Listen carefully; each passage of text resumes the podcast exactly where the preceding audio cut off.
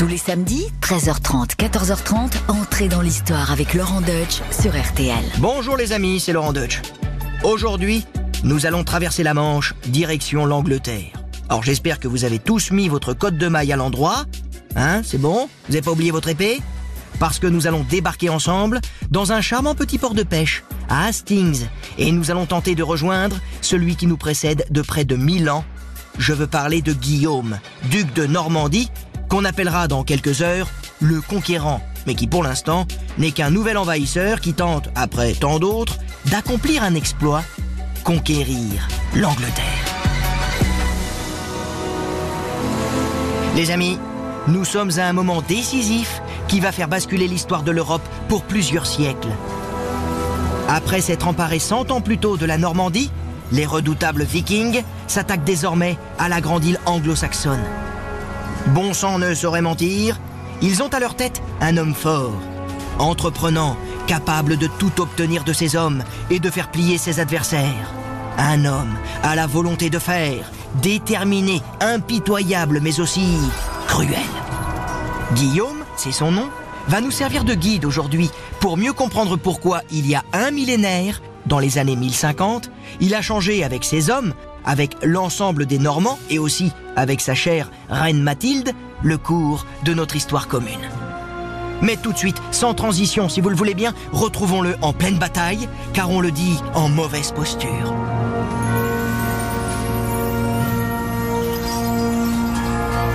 Guillaume est mort Guillaume est mort Le combat est perdu Cette rumeur se répand à la vitesse du vol de l'aigle parmi les combattants. Soudain, un cavalier se dresse sur son cheval, il ôte son casque, et alors tout le monde le reconnaît. Les soldats qui il y a un instant avaient perdu tout espoir sont à nouveau galvanisés. Guillaume, leur duc, est bien vivant, dressé comme un roc sur son destrier. Il leur crie de toutes ses forces. Je suis là, avec vous, pour la victoire. Cette victoire nous revient. L'Angleterre est à nous. En avant. Alors que le combat fait rage depuis 9h du matin au nord de Hastings, en ce 14 octobre de l'an de grâce 1066, les Normands tentent une ruse. Feignant une retraite, ils attirent à eux les imprudents Anglais.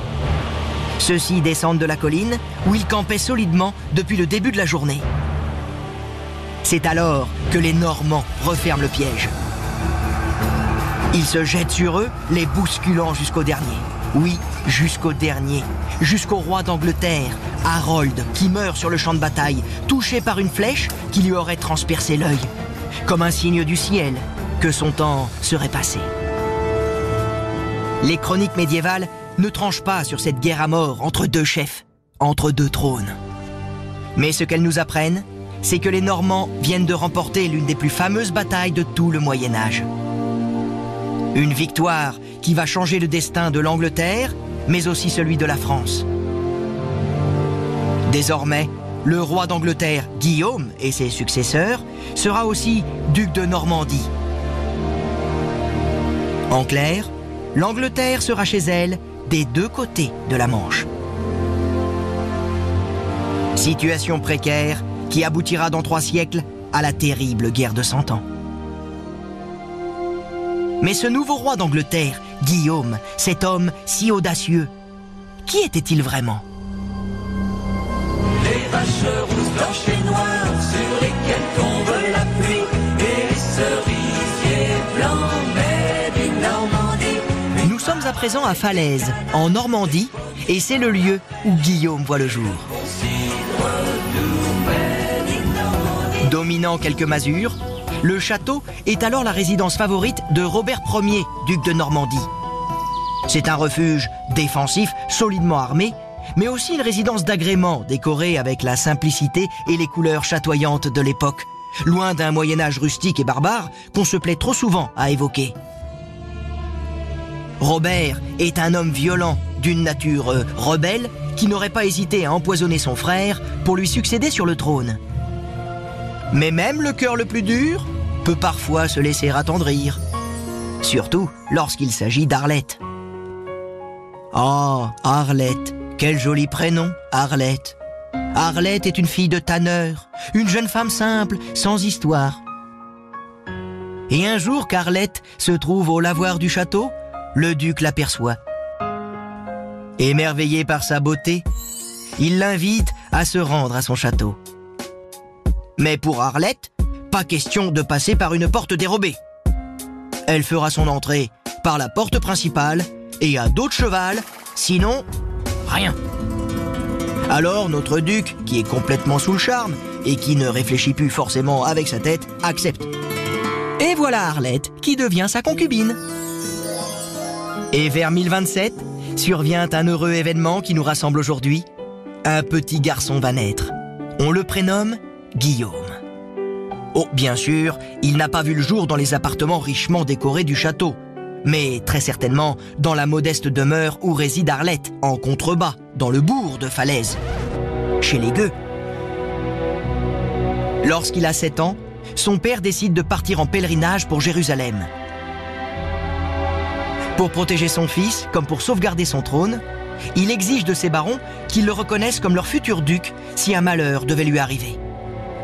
Il faut dire que Guillaume, c'est le seul fils qu'il a eu. Et bien lui en a pris, car sur le chemin de retour d'Orient, le malheur frappe en effet Robert.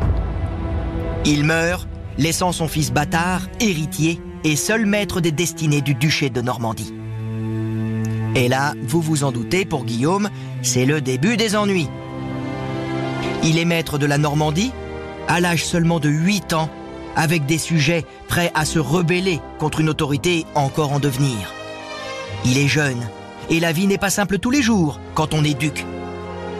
Entouré de complots, menacé par des nobles qui contestent son autorité, qui veulent une part du pouvoir, il peut toutefois compter sur le soutien du roi des Francs, Henri Ier, ainsi que sur celui des hommes d'église de son duché.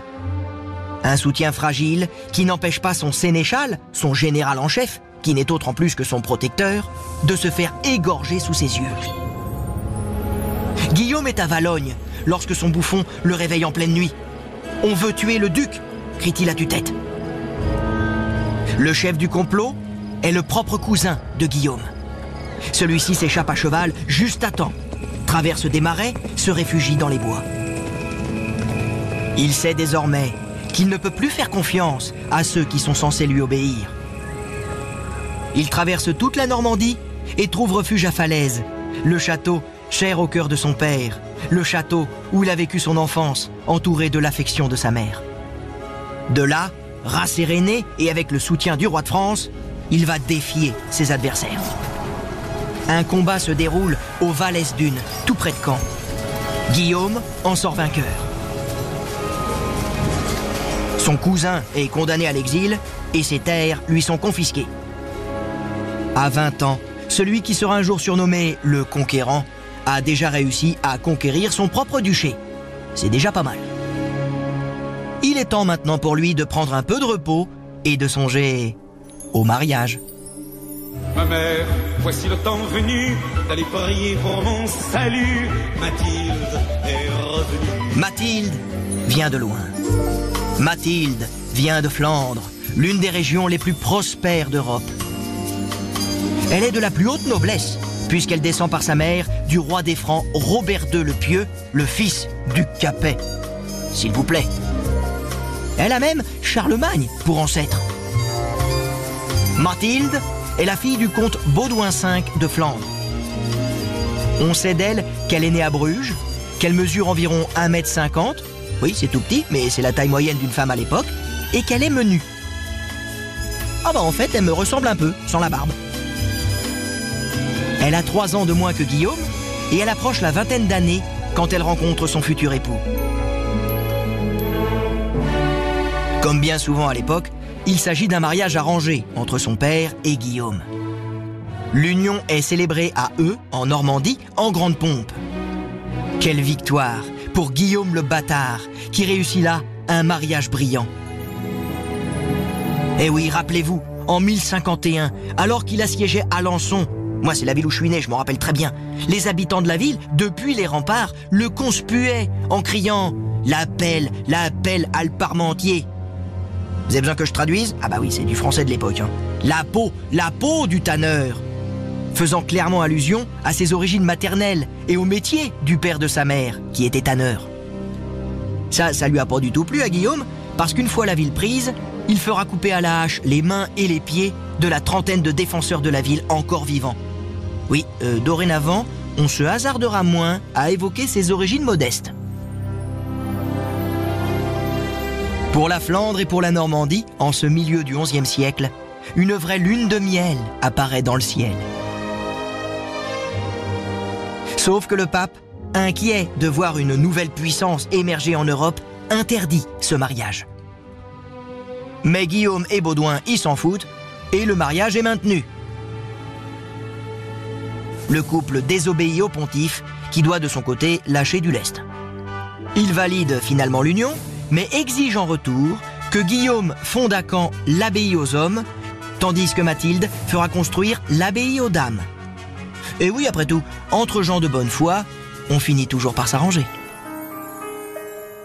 Le couple formé par Guillaume et Mathilde connaîtra, malgré quelques bas, une entente cordiale toute leur vie durant. Mathilde ne sera pas que la mère de ses huit enfants, elle sera aussi une fidèle conseillère, signant à ses côtés nombre de documents officiels et administrant le duché en son absence.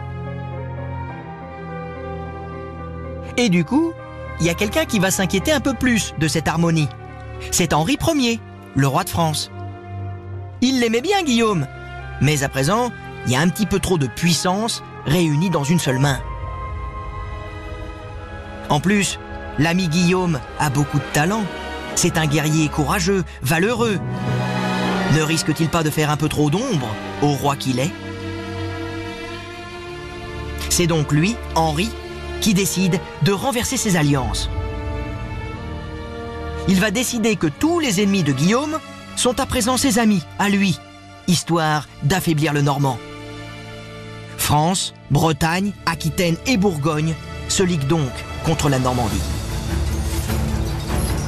Au cours d'une première bataille, Guillaume défait ses adversaires. Il fait la paix avec le roi Henri, mais ce dernier ne s'avoue pas vaincu. Après Arques en 1053 et Mortemer en 1054, les deux camps s'affrontent à Varaville, près de Caen, en 1057. Une bataille complètement oubliée, mais particulièrement sanglante. Aidé seulement de quelques cavaliers et de robustes paysans, Guillaume se lance sur les arrières de l'armée royale qui tente de prendre la fuite à travers les marais qui environnent les lieux. Un pont s'effondre, entraînant hommes, animaux et matériel. Le roi des Francs lui-même s'en sort de justesse et parvient à s'enfuir. Victorieux, voici venu le temps pour Guillaume de consolider son pouvoir, en attendant de regarder vers la Manche. Il s'installe à Caen, alors simple village. C'est là qu'il va construire la plus grande forteresse du nord de l'Europe, un véritable centre de son pouvoir. Ce sera aussi, bien plus tard, la ville où il reposera avec sa femme. Chacun dans l'abbaye qu'il aura fondée, comme je vous l'ai déjà raconté il y a quelques instants. L'abbaye aux hommes et l'abbaye aux femmes. Donc très logiquement, Guillaume dans l'abbaye aux hommes, Mathilde dans l'abbaye aux femmes. Voilà, très clair, très simple.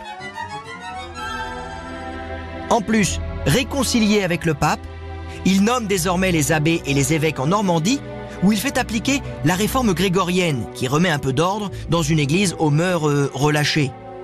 En effet, à présent, interdiction du mariage des prêtres, retour à une vie plus frugale. Plus tard, il assiste pieusement à la consécration de la sublime abbaye de Jumièges. Guillaume est en effet un homme sage, sérieux, pieux et peu porté sur les plaisirs. C'est un guerrier et un administrateur. Et en bon guerrier et en bon administrateur, il commence à se trouver un peu à l'étroit en Normandie. L'Angleterre, au milieu du XIe siècle, est dirigée par un roi profondément chrétien, appelé à juste titre Édouard le Confesseur. Par sa mère, il est normand, et c'est un lointain cousin de Guillaume. Comme il n'a pas d'enfant, il se cherche un successeur. Guillaume peut-être Ou plus probablement, un de ses plus fidèles collaborateurs, Harold Godwinson. Guillaume est justement ami avec Harold et ce dernier lui a promis de ne jamais rien faire qui lui porterait ombrage.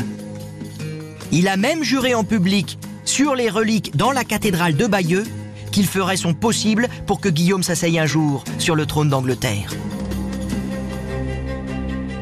La chose paraît entendue, mais soudain, Édouard le confesseur, juste avant de mourir, fait volte-face et décide finalement que ce sera Harold qui lui succédera.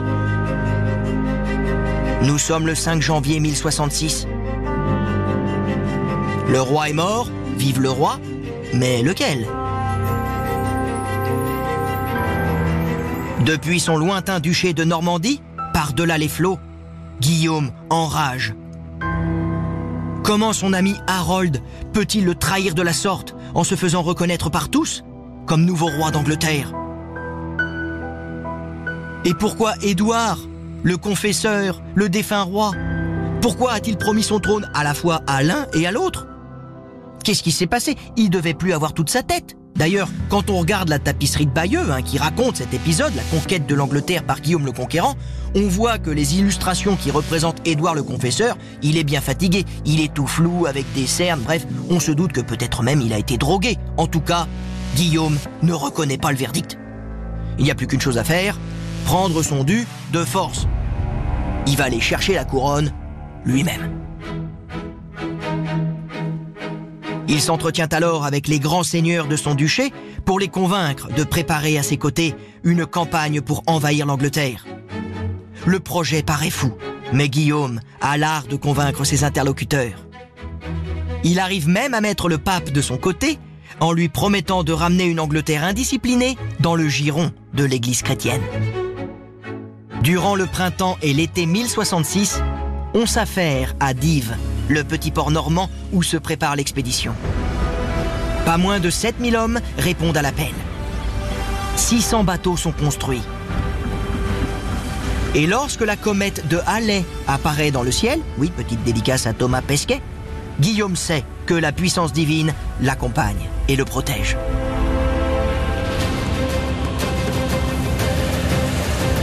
La Mora, un authentique bateau viking, prend le large au soir du 28 septembre 1066.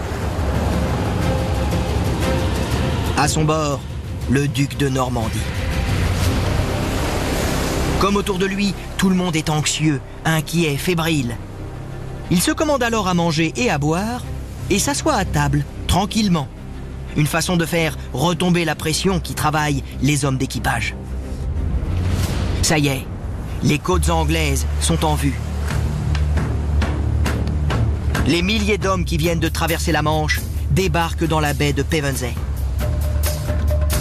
Ils marchent maintenant en direction de Hastings, où ils préparent leur campement. Et le roi Harold, que fait-il? Eh bien, il va mettre deux semaines à traverser son pays, tout occupé qu'il était à rejeter à la mer une énième invasion viking. Ainsi, ses troupes sont fatiguées lorsqu'elles se présentent face aux Normands de Guillaume. La bataille qui se déroule est, comme je vous l'ai raconté tout à l'heure, sanglante, et c'est donc Guillaume qui la remporte. Est-il pour autant roi d'Angleterre? Eh bien non, car les partisans d'Harold lui ont trouvé un successeur, en la personne d'Edgar Atling, seulement âgé de 15 ans. Et même si cette candidature manque de force, Guillaume et ses hommes doivent encore se battre à Douvres, Canterbury, Winchester. Lorsqu'ils arrivent enfin en vue de Londres, toute résistance a pratiquement cessé. Oui, c'est sûr que tous les pillages et les massacres orchestrés par les Normands ont un peu refroidi les velléités de résistance des Londoniens. Do, you want a cup of tea, Messieurs Guillaume? J'aime pas le thé, file-moi du cidre. En plus, faut pas traîner. Ah oui, en homme avisé, Guillaume demande à être couronné rapidement, puisque désormais, il est le maître incontesté du royaume. La cérémonie se déroule dans l'abbaye de Westminster le jour de Noël 1066. L'archevêque d'York pose la couronne royale sur la tête de Guillaume. L'Angleterre devient normande et l'héritage saxon progressivement mis de côté. Les seigneurs normands prennent les terres de ceux qu'ils ont chassés, les lois de l'Église sont réaffirmées, Et en chrétien attentionné, Guillaume construit des édifices religieux et combat le paganisme des Saxons. Ce sont des évêques et des abbés normands qui sont placés au poste clé de la vie religieuse. L'ordre juridique et politique règne dans tout le pays. Guillaume débute alors la construction de la tour blanche de la tour de Londres et celle du château de Windsor. Partout triomphe le style architectural qu'on appellera anglo-normand. Pas de doute, Guillaume est vraiment maître de l'Angleterre. En plus, ça se met à causer français à Londres. Enfin français, normand. Une sorte de, vieux français, quoi, du roman. À la cour de Londres, ça va causer français pendant près de 500 ans. Alors moi je dis, euh, merci Guillaume. Et d'ailleurs, encore aujourd'hui, près de la moitié du vocabulaire anglais, il vient de chez Bibi, il vient de chez nous. Donc là je dis encore, euh, merci Guillaume. Pendant 20 ans, Guillaume va régner sur son nouveau pays tout en continuant à jouer son rôle de duc de Normandie. Dans les années qui suivent la conquête, Guillaume arpente l'Angleterre de long en large, matant ici et là les dernières révoltes, toujours avec une sauvagerie qui lui ressemble bien, particulièrement dans le nord du pays, à la frontière avec l'Écosse, où un quasi-génocide sera perpétré. Eh oui, c'était les mœurs de l'époque. Celui qui ne lui obéissait pas méritait d'être châtié. C'était sa loi. Mais comment régner sur deux domaines aussi différents? En plus, séparés par la mer, avec des moyens de communication assez rudimentaires à l'époque. C'est toute la question qui se pose à Guillaume. Au cours de son règne, il va traverser la Manche au moins une fois par an, afin d'être présent ici et là et y montrer son autorité. Une autorité que conteste son propre fils, Robert Courteheuse, alors courteuse, euh, c'est de l'anglo-normand et ça veut dire courte botte. En gros, on l'appelait comme ça parce qu'il était courteau le gars, il était tout petit. Mais comme le disait la qui chante, petit mais costaud. Mais surtout audacieux, car Robert Courteheuse réclame une partie du pouvoir paternel. Pourquoi pas le duché de Normandie par exemple? Outragé, Guillaume rompt avec son fils. C'est alors que Robert se ligue avec des barons qui estiment que Guillaume ferait mieux de rester en Angleterre et de leur laisser la Normandie. Père et fils en viennent même à lever des troupes et à se battre. Robert avec l'appui du nouveau roi de France, Philippe Ier. On dit que l'un et l'autre se seraient trouvés face à face sur un champ de bataille et qu'ils se seraient querellés comme des chartiers. Ah oui mes amis, même Shakespeare n'aurait pas osé inventer un pareil drame familial. Les dernières années de Guillaume sont particulièrement sombres.